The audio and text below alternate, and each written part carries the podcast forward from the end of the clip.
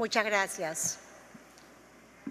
Buenos días, señores de la prensa nacional y extranjera, y a través de vuestras cámaras y el micrófono, saludar a las hermanas y hermanos de nuestra querida patria llamado Perú. Hace dos meses y días asumí mi obligación constitucional como presidenta de la República. Y hoy, luego de estos dos meses y días, nos ponemos frente al Perú para rendir cuenta de la gestión que hicieran los ministros, la PCM y el despacho presidencial. Ante el Congreso de la República se presentó nueve ejes de política general de gobierno. La paz social, la concertación política, programas sociales en beneficio de los más vulnerables, relanzamiento de la economía, reactivación y destrave de proyectos de inversión pública, la reactivación de las regiones, la erradicación de la corrupción y las violencias, buen inicio del año escolar con inclusión y calidad, la salud como derecho humano, más infraestructura y servicios para una mejor calidad de vida. En ese orden, los logros de gestión que tenemos a los dos meses de gobierno, podemos decir que empezamos rompiendo la tradición de los 100 días para rendir cuentas a nuestro querido pueblo peruano.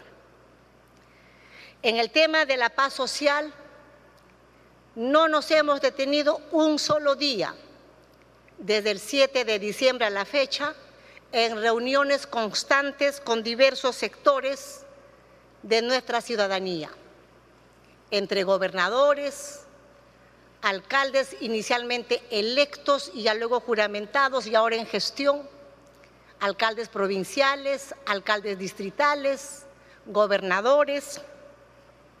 Ayer, por ejemplo, nos hemos reunido con el alcalde de Machu Picchu, quien, por cierto, está muy preocupado en tener que abrir Machu Picchu para el mundo. Ya estamos trabajando en esa reapertura que probablemente sea este 15 de febrero.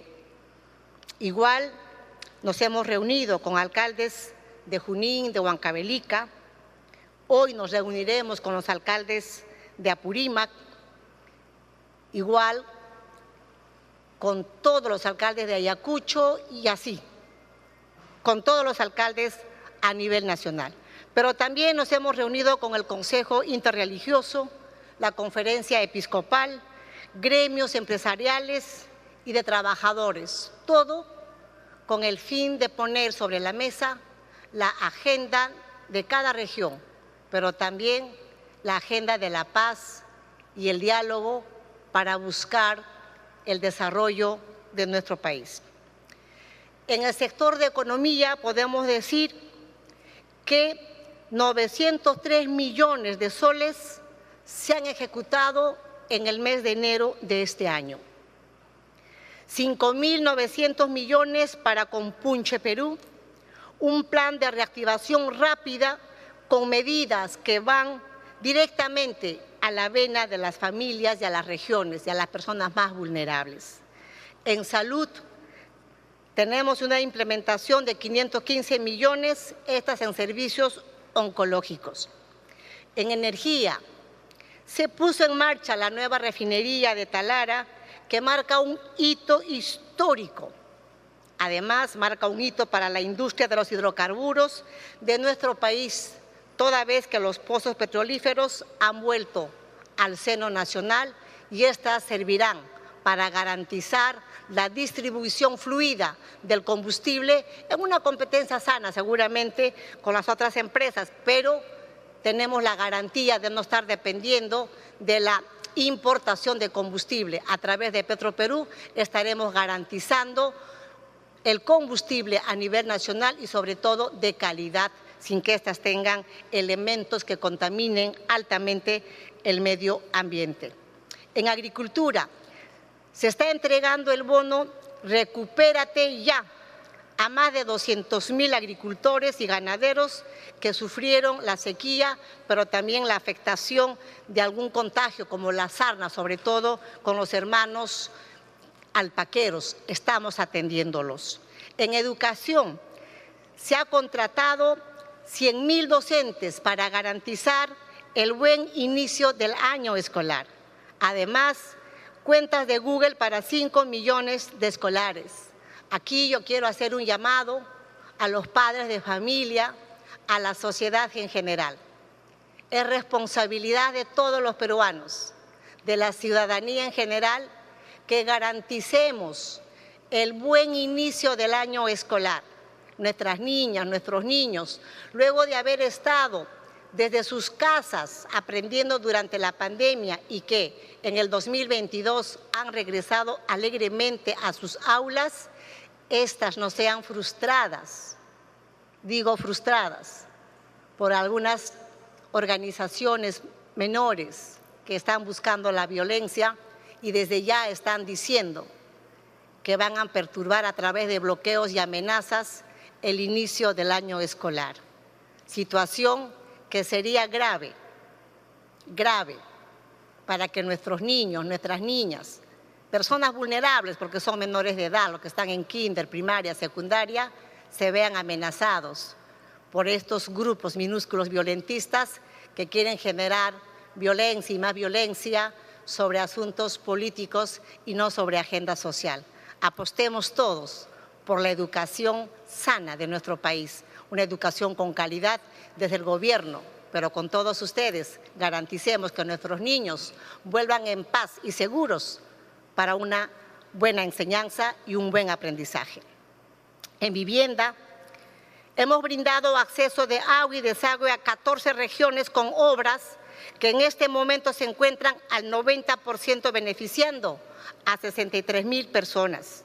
También se han instalado las casitas calientes en seis regiones, beneficiando a 2.500 personas.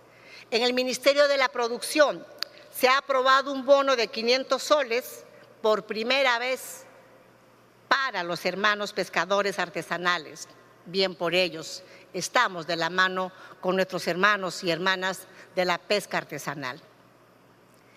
En el MIDIS, que por característica propia abarca a las personas vulnerables, se dio una subvención extraordinaria de 200 soles y 250 y 300 soles a todos los beneficiarios de los programas sociales, beneficiando de esta manera a 1.4 millones de personas.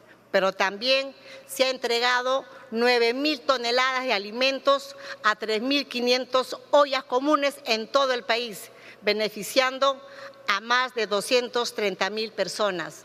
A ellas, mis cariños, a las señoras de las ollas comunes, pero también de los comedores populares, quienes tienen garantizado un presupuesto bastante bien eh, eh, interesante para que puedan garantizar su tranquilidad alimentaria durante el año.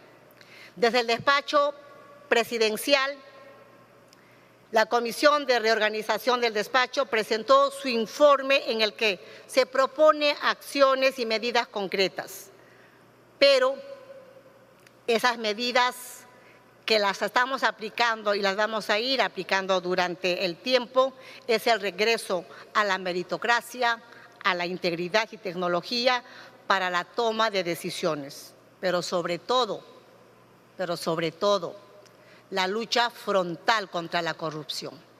En cada ministerio y cada funcionario tiene el compromiso con el pueblo peruano de trabajar de manera idónea, honesta y transparente. Y esta forma de trabajo que sirva de modelo de aquí en adelante, sí se puede trabajar de manera honesta,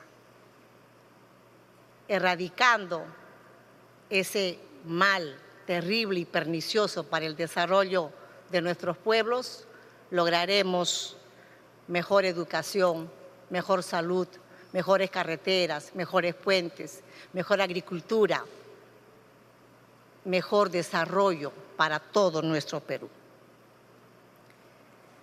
Yo quiero dejar el micrófono al Premier y luego a los ministros, quienes seguramente de manera más precisa podrán indicar el avance de cada región en estos dos meses de gobierno. Dos meses de gobierno que una mujer, por primera vez en la historia de 201 años, asumió vía constitucional la gran responsabilidad de llevar las riendas de mi país en mitad de una situación de crisis política.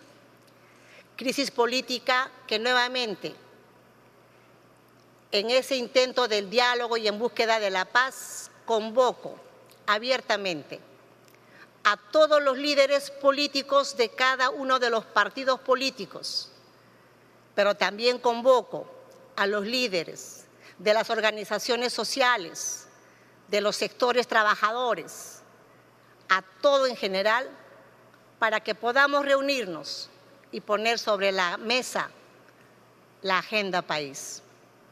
Creo que no nos merecemos, el Perú entero, luego de haber salido de los años 80 y 90, de esa historia negra de Sendero Luminoso, el país no tiene por qué seguir desangrándose más. Nos ha costado salir de esa historia violenta y sangrienta.